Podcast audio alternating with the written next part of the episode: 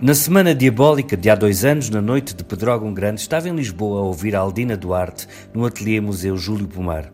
Foi talvez a última mostra em vida do mestre. Pomar fez com o Pedro Cabrita Reis uma exposição a que chamaram Das Pequenas Coisas. E naquele forno em que mergulhava o país, ouvimos Aldina cantar fados em que se ama loucamente para fazer o luto de outros amores. E era muito belo. Mas soprava uma brisa tão quente, feita de brasa, que não era possível pensarmos em pequenas coisas. Tudo fugia da sua dimensão. Pouco depois, quando tomávamos refresco, soubemos desse fado gigante que crescia na região centro.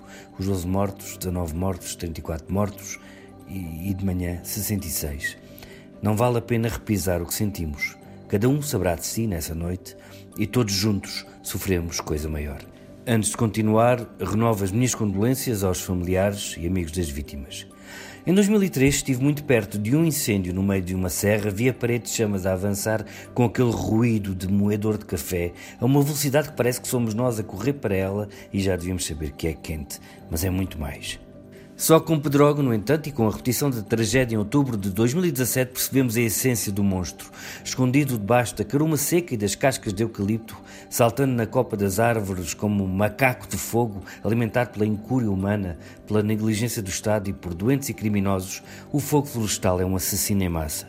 Depois da lição de Pedrógão, as vergonhosas burlas na reconstrução das casas são outro assunto e espero que a justiça caia sobre tal gente. Começámos a olhar a floresta de outro modo. Há dias, num almoço em casa de um amigo, dei por mim a estudar em Costa, a fazer-lhe perguntas sobre o depósito de água, a relação com o vizinho que não roçou o seu mato, as árvores sobre o telhado, e só me calei quando vi que o meu amigo estava alerta e que a minha íntima proteção civil exagerava.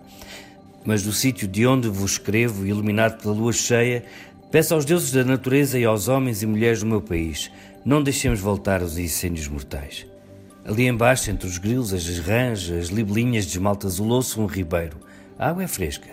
Daqui vai ter com outros ribeirinhos e já em rio continuarão pelas margens de Espanha até ao Tejo. Não nos banhamos duas vezes na água do mesmo rio, dizia Heraclito, mas com sorte, se pusesse uma folha seca e dura de sobreira a navegar feita barquinho com um mastro de palha, talvez um dia a avistasse ao largo da Torre de Belém. Lembrando de Alberto Caeiro, primeiro grande heterónimo de Fernando Pessoa. Descobri para ali uma edição antiga com uma capa rosa que não lembra ao diabo, mas o que interessa são as palavras lá dentro. O Tejo é mais belo que o rio que corre pela minha aldeia, mas o Tejo não é mais belo que o rio que corre pela minha aldeia, porque o Tejo não é o rio que corre pela minha aldeia. O Tejo tem grandes navios e navega nele ainda, para aqueles que veem tudo o que lá não está, a memória das naus.